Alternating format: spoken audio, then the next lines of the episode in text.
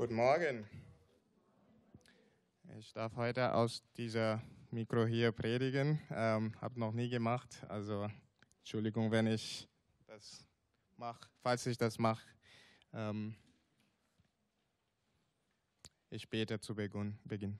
Vater, ich danke dir für diesen Morgen, den du uns geschenkt hast. Und ich bete, dass du unsere Ohren jetzt öffnest, unser Herzen weich macht, dass wir das aufnehmen, was du zu uns sagen willst, Herr. Dass wir nicht zögern, Buße zu tun, wo wir Buße tun müssen, aber auch nicht, ähm, ja, nicht zu sehr in uns hineinschauen, sodass wir vergessen die große Gnade, die du für uns bereitet hast, Herr. Ich danke dir so sehr dafür. Bitte öffne unsere Augen jetzt, damit wir die Wunde in deinem Wort sehen. Amen.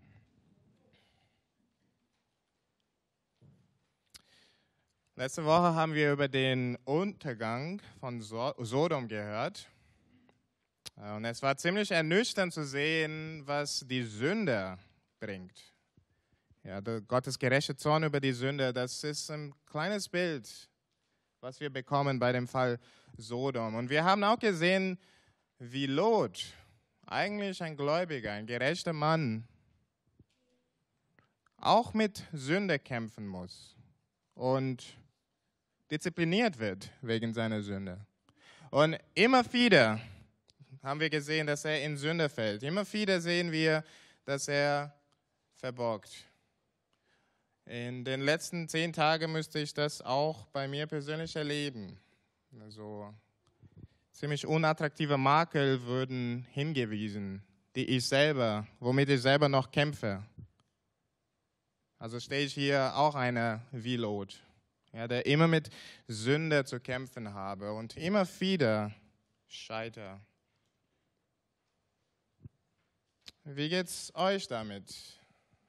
Wie geht's euch damit, wenn ihr das auch in euch merkt? Und vor allem gegen diesen Hintergrund, dass die Sünde wirklich Gottes Zorn auf sich bringt. Ist die Botschaft, die wir letzte Woche gehört haben, ein bisschen so verunsichernd? Denken wir dabei, ich hoffe, ich ende nicht wie Lot oder seine Frau. Also bei Lot ging es letztendlich gut, aber mit seiner Frau zum Beispiel? Wie soll ich wissen, dass ich am Ende des Tages da vor Gottes Thron geheiligt stehen werde? Wenn ich immer wieder verbocke, wenn ich immer wieder dieser Sünde mache. In 1. Mose 20 haben wir eine Geschichte von Abraham, bei der wir etwas sehr Wichtiges über Gott und über die Unveränderlichkeit seiner Beschlüsse lernen. Und ich hoffe wirklich, dass diese Tatsache, die Sachen, die wir heute lernen, hier uns Zuversicht geben. Ja, falls wir irgendwann auf den Gedanke kommen, dass wir durch unsere Mängel und Fehler Gottes Gnade und Verheißungen einbüßen könnten. Das ist meine Hoffnung heute. Also lasst uns diese Stelle dann zuwenden. Wir lesen da gleich am Anfang, dass nach dem Fall Sodom, ähm, Abraham geht mit seiner ganzen Truppe von Mamre weg, Mamre in äh, Hebron. Da war er ungefähr ja, zwischen 15 und 20 Jahre, vielleicht ein bisschen länger sogar. Und er schlägt sein Zelt auf jetzt in einem neuen Ort, in Gera. Gera ist im Land der Philister. Also eigentlich sind sie noch im Land Kanaan. Was der Grund ist, warum sie wegziehen, wissen wir nicht wirklich. Äh, Text sagt uns nicht. Aber auf jeden Fall hält er auf als Fremder in Gera. Und in Gera kommt er auf die Idee, nochmal Sarah als seine Schwester zu bezeichnen. Und wie es bei den Königen anscheinend damals der Fall war, wenn eine hübsche Frau rüberkommt, nimmt er mit, ja, nimmt er zu sich. Und das ist, was wir sehen.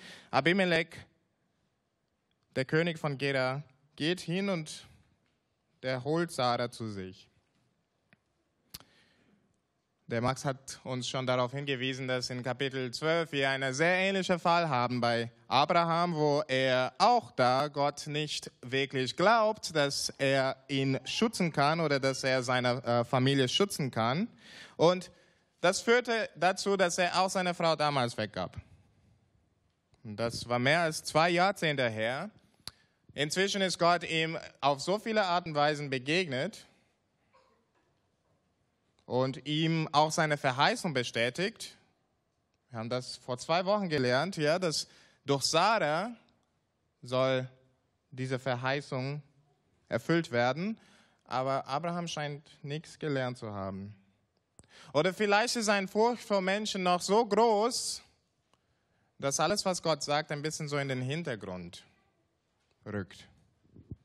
Er fürchtet Menschen mehr, als er Gott vertraut, anscheinend noch. Und zum zweiten Mal dann gibt er seiner Frau jetzt preis. Sie setzt, äh, oder er setzt sie einem fremden Mann aus, sodass er dabei sicher und unangenehm fühlt, ne? sodass er dabei komfortabel ist. Liebe Schwester, ich weiß nicht, ob ihr so einen Ehemann gerne hättet. Und es ist sogar schlimmer ne, als in Kapitel 12, weil nur wenige Wochen vorher, also nur wenige Wochen vor dieser Geschichte, hat Gott verkündigt, dass in einem Jahr, in einem Jahr soll Sarah dir einen Sohn gebären. Also das ist ganz frisch in seinem Kopf. Sehr bald wird es klappen bei Sarah. Oder vielleicht ist sie hier schon schwanger, ja, in der Anfangsphase. Wir wissen nicht, wie lang genau das ist, nachdem diese Prophezeiung gekommen ist. Aber hier riskiert Abraham einiges. Ne? Der riskiert nicht nur das Wohl von, ähm, das Wohl von seiner Frau oder ihrer Ehre oder Reinheit. Er öffnet auch die Türe, dass der Sohn, der bald kommt, nicht mehr als sein eigener Sohn angerechnet wird, sondern ein Sohn von Abimelech. Also es ist nicht nur Unglaube von Abraham, es ist nicht nur Eigennutz. Nicht nur bringt er die Leute, die er eigentlich schützen müsste, in Gefahr. Es ist einfach kurzsichtig, ne? Es ist einfach Dummheit. Natürlich sollen wir uns nicht so schnell ihn verurteilen. Wir sind da, glaube ich, auch nicht besser. Ne? Fragt die Menschen, die um euch herum wohnen und leben. Bin mir sicher, dass sie ziemlich schnell sagen werden, die Punkte, die wir immer, woran wir immer scheitern. Ja, wo wir immer eigennützig handeln oder dumm verhalten. Also zumindest ist das bei mir so.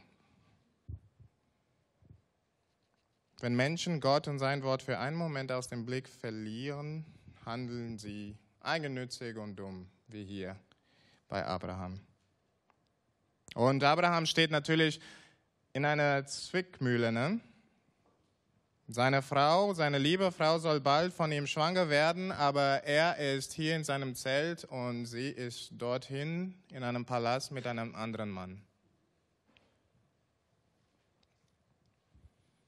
Angst hält ihn natürlich davon ab, ins Reine zu kommen und dem Abimelech zu sagen, hey, sie ist doch meine Frau, gib sie wieder. Irgendwie hat er das Ganze nicht wirklich durchgedacht. Ohne viel Mühe macht Abraham Gottes Plan zunichte, zumindest menschlich gesehen. Aber es ist so wunderbar, dass wir einen Gott haben, der sich von unseren Dummheiten und unserem Unglauben nicht aufhalten lässt. Weil der allmächtige Gott schon dafür sorgt, dass seine Plan, seinen Plan nicht kaputt geht. Und so greift er auch in diesem Fall ein. Lass uns weiter lesen. Oder lass uns weiter die Verse 3 bis 8 betrachten. Abimelech wird in Todesgefahr gebracht. Der bedauernswerte Abimelech steht da ne? und er denkt, er hat nichts Falsches getan. Der hat einen Jackpot gewonnen, kommt eine schöne Frau dabei, er darf sie nehmen, weil sie nicht verheiratet ist. Er hat keine Ahnung, wie nah er vor der Tod steht. Es ist ein bisschen wie jemand mit verbundenen Augen, der unbekümmert einer Klippe entgegenläuft und darunter sind Felsen und ein gewaltiges Meer, das ihn sofort töten würde.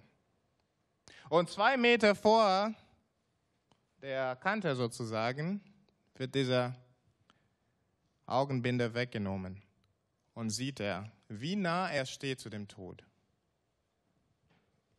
Er ist erschrocken. Du musst sterben, Abimelech, lesen wir in Vers 3. Du hast eine verheiratete Frau zu dir genommen. Abimelech hatte Sarah noch nicht berührt und er erhebt Einspruch. Er beruft sich auf seine Unwissenheit, auf seine Unschuld. Woher sollte ich das wissen? Er hat doch mir gesagt, sie sei nur seine Schwester. Ich habe das wirklich nicht vorsätzlich gemacht. Ich und meine Nation sind in diesem Fall unschuldig. Nun, es stimmt, er hat es in Unwissenheit gehandelt.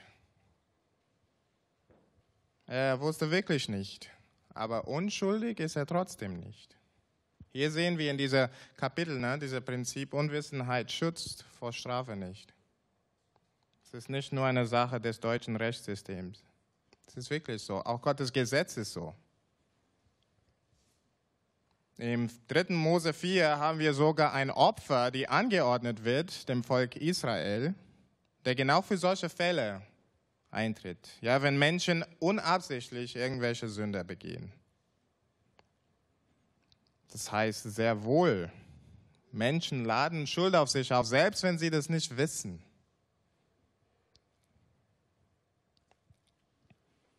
Und das mag erstmal beunruhigend sein, ne? weil überlegt euch mal, wir können uns unbewusst jeden Moment Schuld auf uns aufladen. Und Schuld, die Tod verdient. Ich habe als Teenager an bestimmten Tag wirklich oft gedacht, also ich habe an den Tag gedacht und ich habe überlegt, welche Sünden habe ich heute begangen. Und manchmal kam es vor, dass ich nicht an bestimmte Sünde denken konnte. Und ich habe tatsächlich gedacht, oh, diesen Tag habe ich nicht gesündigt. Ich brauche Gott heute nicht um Vergebung bitten. Aber sehr bald lernte ich, wie begrenzt mein Blick von so vielen Sachen war. Ne? Nicht nur von meinen eigenen Motiven, von meinem eigenen Herzen. Mein, äh, also ich habe so viele blinde Flecken, aber auch von den Umständen um mich herum von Sachen, die ich sage oder auf Art und Weisen, die ich sage, die ich nicht beabsichtige, aber wirklich falsch und schlecht und schmerzhaft rüberkommt. Das habe ich wirklich sehr schnell gelernt und auch gelernt, dass mein Wissen über Gottes Wort eigentlich begrenzt ist. Man weiß gar nicht manchmal, dass irgendwas, was man tut, äh, falsch ist weil wir das noch nicht im Gotteswort entdeckt haben. Also wir sind eigentlich sehr begrenzt, ne? Und wenn das der Fall ist, sind wir wirklich vulnerabel sozusagen, sind wir wirklich ähm, kurz davor, jeden Moment Schuld auf uns zu laden, selbst wenn wir es nicht wissen, in unseren besten Tagen. Also Bekennen von bestimmten Sünden ist eine super Sache. Ja? Aber lass uns wirklich bewusst sein, unsere Sünden geht wirklich weit darüber hinaus. Wir sind von Gottes Gnade jeden Moment abhängig, selbst wenn wir das nicht wissen oder erkennen.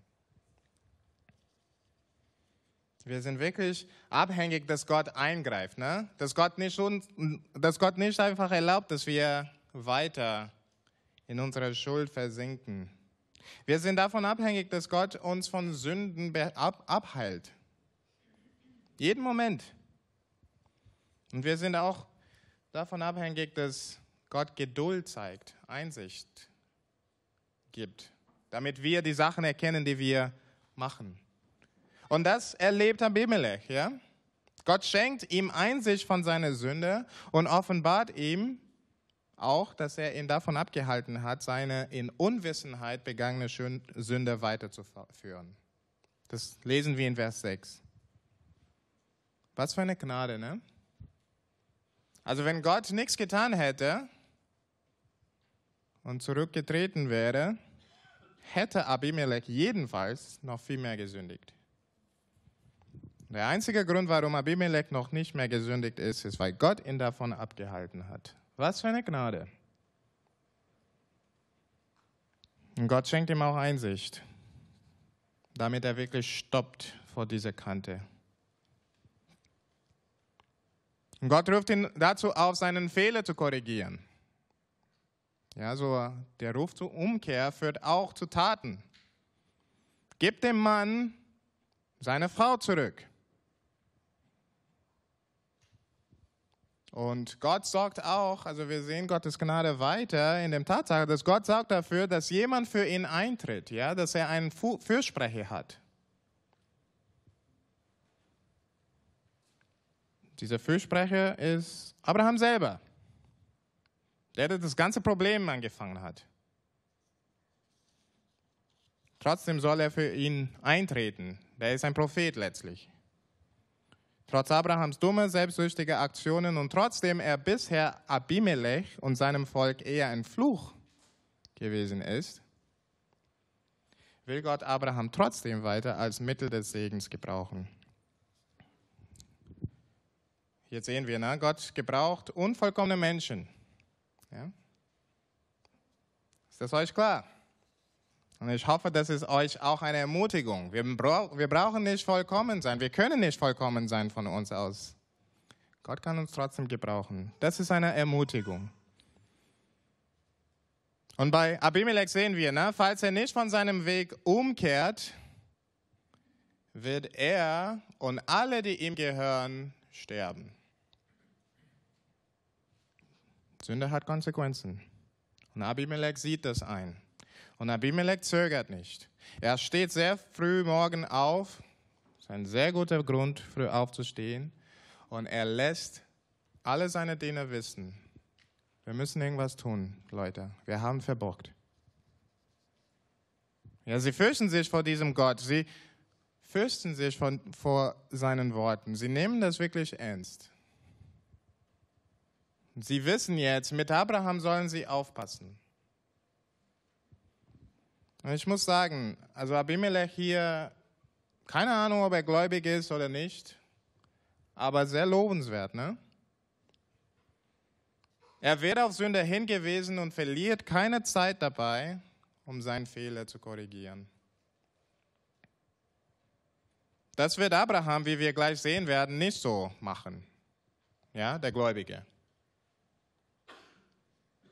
Manchmal lernen wir von Nichtgläubigen mehr als von Gläubigen. In diesem Fall lernen wir, wie Buße wirklich aussieht. Ja? Gott weist uns auf Sünde hin. Wir tun Buße sofort. Das ist, wie es sein sollte. Das ist die richtige Reaktion, dass Abimelech hier verbildlicht. Lass uns daraus lernen und nicht zögern, wenn Gott das auch für uns tut. Aber das nur als Nebenpunkt. Lass uns weitergehen. In Vers 9 bis 13 lesen wir, wie Abimelech Abraham konfrontiert. Also Abimelech ruft Abraham und sagt, was hast du, warum hast du das uns angetan? Warum hast du das gemacht? Was habe ich an dir angetan und was habe ich an dir gesündigt, dass du eine so große Sünde wolltest auf mich und mein Reich bringen? Du hast an mir gehandelt, wie man nicht handeln soll. Abraham. Stellt euch die Szene vor. Ne? Abraham, dieser große Prophet Gottes, der Gott repräsentieren soll, wird dann hier gescholten von einem König, der Gott eigentlich gar nicht kennt. Und zurecht gescholten. Und was sagt er? Du hast ein gerechtes Volk zur Sünde verführt. Du hast eigentlich das Gegenteil getan von dem, was ein Prophet machen soll.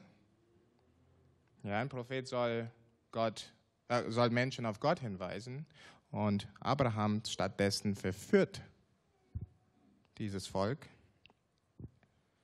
Also es ist ziemlich peinlich für Abraham, ne? Was hattest du damit vor, Abraham? Was hast du dabei gedacht? Und wie verteidigt sich Abraham in Vers 11 bis 13? Äh, ich habe gedacht, dass ich hier keine Gottesfurcht finden würde. Ich habe gottlose Menschen erwartet, also verständlich, oder? Ich habe gedacht, ihr tötet mich wegen meiner Frau. Es macht eigentlich Sinn. Für einen Prophet ist eigentlich eher ziemlich ahnungslos. Ne? Und er kennt hier auch das Paradox. Ne? Abimelech ist bisher der Einzige gewesen, der gottesfürchtig gehandelt hat. Nicht Abraham. Er hat so gehandelt, als würde er Gott nicht fürchten. Oder als würde er Gott gar nicht vertrauen. Er macht im Folgenden, sehen wir, was wir auch sehr gut kennen. Ne? Ich habe eigentlich nicht gelogen. Ja, sie ist wirklich meine Schwester, äh, Halbschwester und ja, meine Frau. Aber sie ist meine Schwester. Also er versucht seine Missetat schön zu reden, ja, sie zu verkleinern. Es war eigentlich keine Sünde, was ich gemacht habe. Tatsache ist, er wusste ganz genau, was er macht und was er mit seiner Halbwahrheit errichten würde. Und Abrahams Verteidigung hier wird noch besser. Schau in Vers 13. Also nicht nur hat er gelogen, er ist auch ein hilfloses Opfer von Gott. Ja, Vers 13.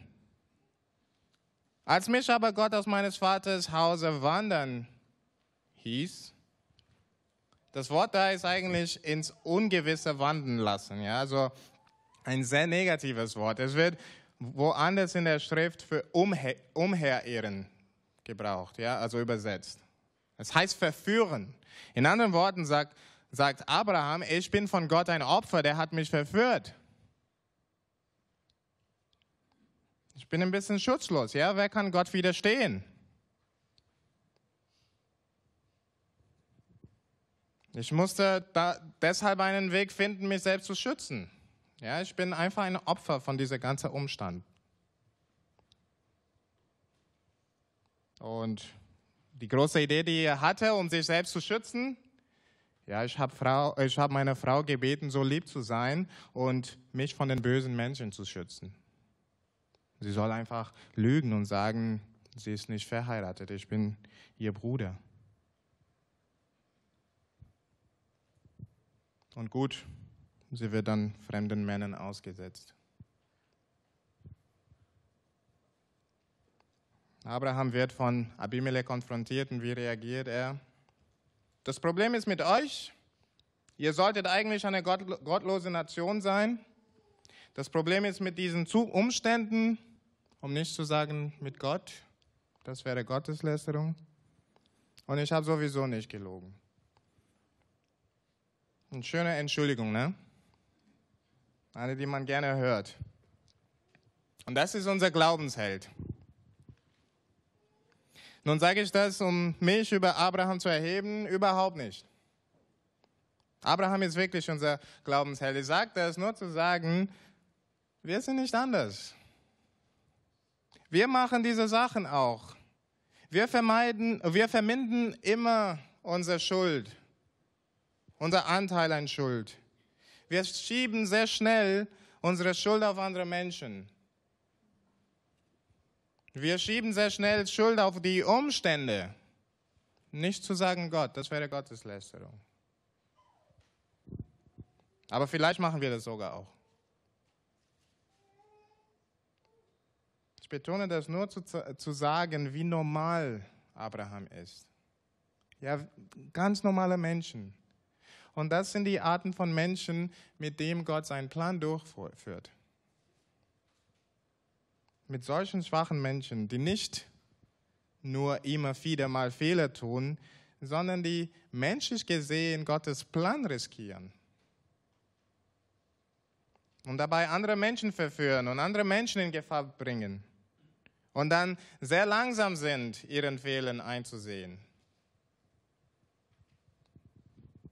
Also wenn ich in meinem Leben hineinschaue, das klingt sehr wie, wie ich.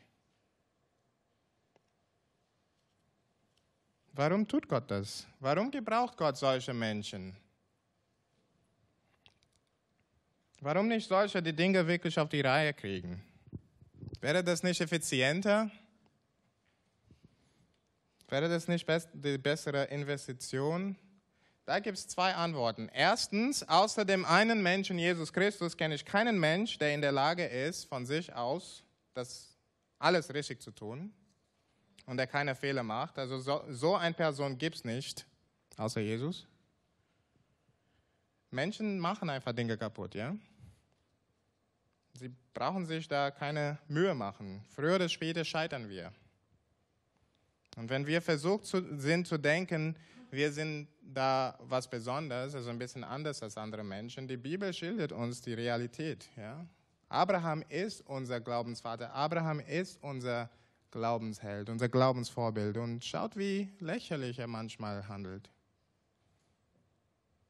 Und wenn er das tut, wie viel mehr? Wir. Aber zweitens und noch wichtiger, warum Gott solche Menschen gebraucht. Gott benutzt schwache, unvollkommene Menschen, um seine Kraft zu zeigen. Seine Kraft ist in unserer Schwachheit besonders sichtbar. Ja, weil wenn die Welt oder wenn andere Menschen hineingucken und sagen, wie kann Gott durch so eine irgendwas ausrichten, dann zeigt es wirklich, wie kräftig Gott ist.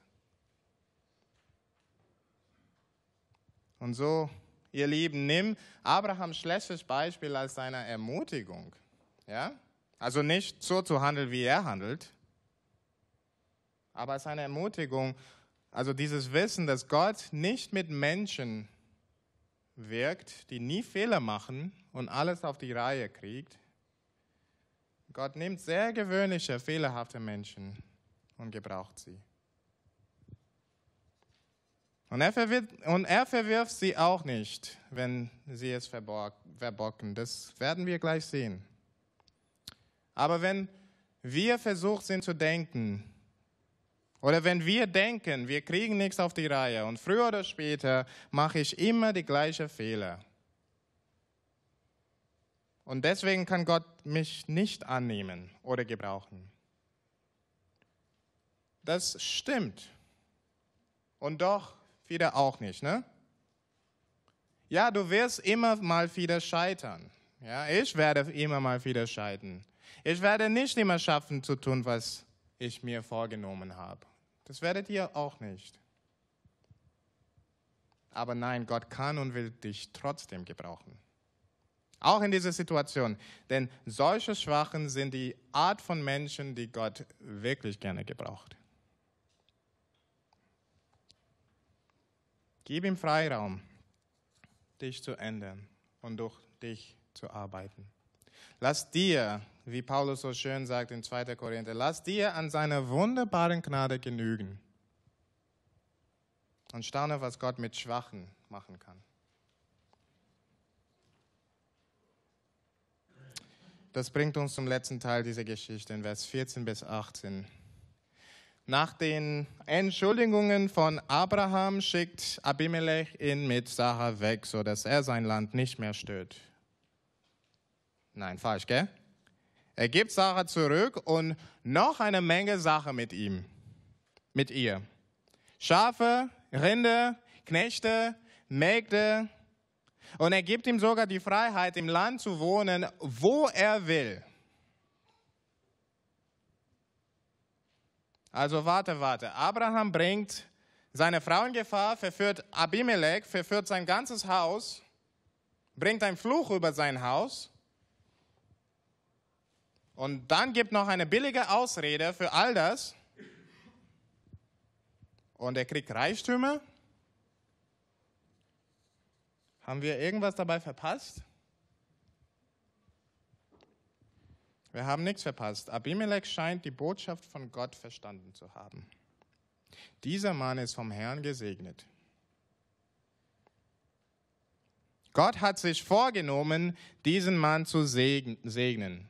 Ja, in 1. Mose 12, in 1. Mose 15 haben wir das schon betrachtet. Und diese Verpflichtung von Gott war einseitig, ja, bedingungslos. Und darum wird auch Abraham gesegnet. Und nicht nur das. Abimelech lässt auch öffentlich sicherstellen, dass er die Frau von Abraham nicht berührt hat. Ja? In Vers 16 lesen wir. Er gibt Abraham eine Bezahlung und diese Bezahlung soll eine öffentliche Garantie repräsentieren, dass Sacha rein und unberührt geblieben ist.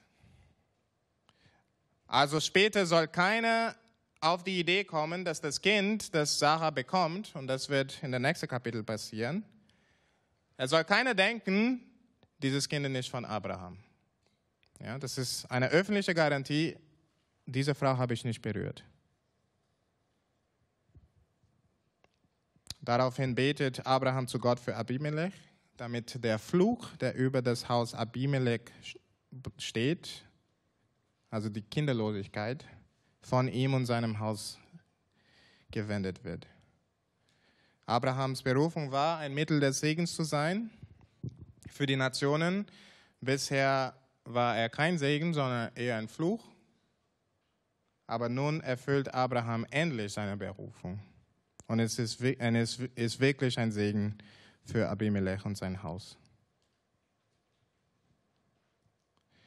Was lernen wir in dieser Geschichte? Aus menschlicher Perspektive, aus menschlicher Sicht mögen unsere Taten manchmal Gottes Plan beeinträchtigen. Ne? Aber ihr seht, dass von Gottes Sicht, das ist ausgeschlossen. Gott wird es nicht erlauben, dass seine Pläne kaputt gehen und seine Verheißungen nicht erfüllt werden. Und das ist, was wir hier sehen. Ne? Obwohl es Abraham verbockt, greift Gott ein, sodass seine Verheißungen bestehen bleiben. Aber es gibt noch eine Sache. Ne? Diese Stelle zeigt uns das große Privileg, dass es ist, Teil von Gottes Plan zu sein. Abraham scheitert und verursacht Chaos. Gott greift ein, räumt das Chaos auf und segnet Abraham dabei. Das klingt irgendwie so unfair, gell?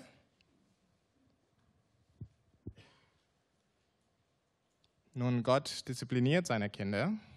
Ja, das ist wahr. Okay, das haben wir bei Lot gesehen. Aber ihr Lieben, letztendlich will Gott seine Kinder segnen. Das ist Gnade. Gottes Kinder verdienen Gottes Gnade nicht. Das ist einfach ein Privileg, Teil von Gottes Plan zu sein, weil die, die Teil von Gottes Plan sind, also dieser Errettungsplan, sie werden gesegnet. Auch falls sie verbocken. Teil von Gottes Plan zu sein, ein Empfänger von Gottes Verheißungen und Wohlwollen zu sein, ist ein unverdientes Privileg. Denn so viel Reichtum und Segen trotz Unwürdigkeit. Nun, was hat das mit uns zu tun? Warum ist Gottes Umgang mit Abraham in dieser Geschichte relevant für uns hier und heute? Diese Geschichte ist ein Mikrokosmos, so ein kleines Beispiel von einer ganz großen Sache, ja? von einem ganz wichtigen Punkt. Diese Geschichte zeigt nicht nur Gottes Weg mit Abraham.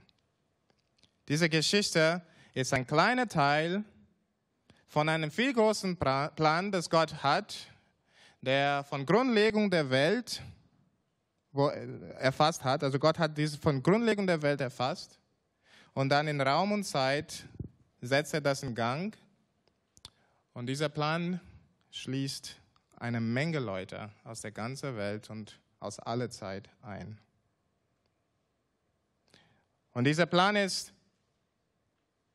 in der Person Jesus Christus zentriert. Ja, das haben wir in den letzten Wochen schon gehört. Aus Abrahams Nachkommenschaft ist Jesus Christus gekommen. Ja, die, die Mitte und der Vollzieher dieses Planes. Und durch ihn, durch Jesus bekommen viele Menschen aus aller Welt Zugang zu dieser Gnade, die Abraham erlebt hat in dieser Geschichte. Gott beabsichtigte in seinem Plan, ein besonderes Volk auszusondern, das er reinigt und dann sie mit allen den Segen Abrahams überschüttet. Und eines Tages wird dieses Volk in seiner Gegenwart stehen und mit seinem Sohn Jesus Christus verherrlicht werden. Und dieser Plan ist fix und felsenfest. Das ist Gottes unveränderlicher Ratschluss. Und deswegen bürgt Gott für ihn, ja, wie wir in dieser Geschichte gesehen haben. Deswegen konnte Abimelech ihn nicht stören. Deswegen konnte auch Abraham mit seinen ganzen Mängeln diesen Plan nicht stören. Und hier ist, wo es für uns relevant wird. Alle, die Jesus Christus als Herrn und Erlöser kennen, gehören in diesem Plan. Gott reinigt sie durch das Blut von Jesus Christus, das stellvertretend für ihre Sünden sein Leben gegeben hat.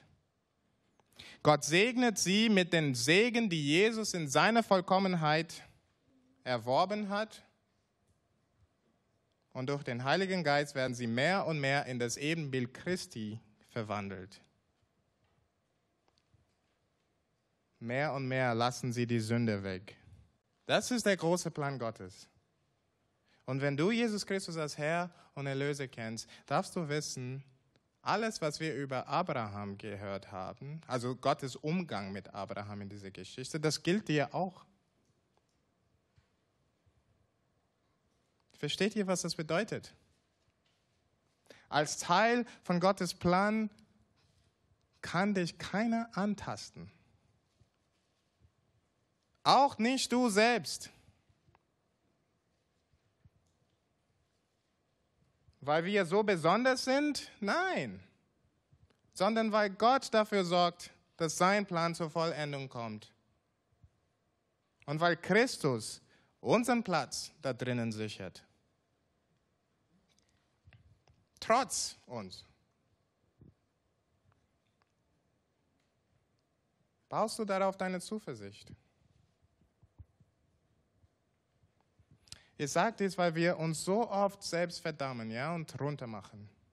Und wir haben Angst, dass Gott uns verwerfen wird, wenn wir das nochmal machen. Wenn wir, das, wenn wir es nochmal verbocken. Und das mag uns auch dazu führen, dass wir dann zu viel auf uns selbst schauen und anfangen zu denken über unsere Leistung. Oh, habe ich genug getan? Habe ich genug getan? Ihr Lieben, ich kenne diese Art von Christsein. So war ich, wirklich. Und es ist anstrengend. Es bringt keine Freude.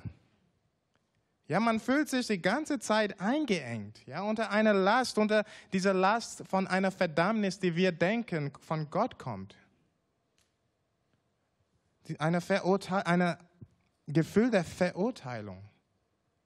Als steht Gott im Himmel kurz davor, uns einfach aufzugeben. Das hat Luther, also Luther hat das auch erlebt. Und was sagt er, als er mit Sünder, mit diesen Anfechtungen gekämpft hat? Er konnte Gott nicht lieben. Weil die ganze Zeit hat er nur einen böswilligen Gott gesehen. Das hilft nicht unserer Beziehung zu ihm. Lass uns bewusst sein, wie Gott wirklich ist. Er bringt seinen Plan zur Vollendung. Und wenn du an Jesus Christus glaubst, er wird dich heimbringen, trotz deiner vielen Mängel. Also lass dein Last los, lass dein Bürde los. Ja. Bring es zum Kreuz Jesu Christi. Es gibt keine Verurteilung für die, die in Jesus Christus sind, sondern einfach Segen, überschüttet. Reichtümer, wie Abraham es erlebt hat. Ich bin mir sicher, dass wenn wir das wirklich verstehen, dann werden wir anfangen, die Freiheit, die Freude, den Frieden des Evangeliums wirklich zu begreifen. Ich möchte dafür beten. Wir danken dir so sehr für die Gnade, die du Abraham gezeigt hast. Wir danken dir so sehr für diese Sicherheit, die wir haben, dass wir eines Tages vor dir stehen, makellos, Herr. Und unser Vertrauen darauf nicht darin liegt, dass wir irgendwie das schaffen können, sondern dass du das in uns schaffst und du uns heimbringst. Wir danken dir für diese Sicherheit, Herr. Wir danken dir, dass du für deinen Plan bürgst und dass du wirklich alles im Gang setzt, damit dein Plan zur Vollendung kommt. Herr, wir danken dir so sehr für Jesus Christus, der, der das bestätigt, der das vollzieht. Und wir wollen wirklich unser Vertrauen auf ihn setzen, Herr. Bitte lass uns jede Bürde, jede Last dieser Selbstverurteilung hinter uns. Lass uns immer auf Jesus Christus hinschauen, der den Preis für unsere Schuld bezahlt hat und der uns durch seinen Geist jeden Tag ändert, damit wir mehr und mehr wie er aussehen. Wir danken dir so sehr für diese große Segen und für die große, großartige Segen, die du für uns vor Grundlegung der Welt vorbereitet hast. Und bald wir das auch sehen und erleben werden können. Amen.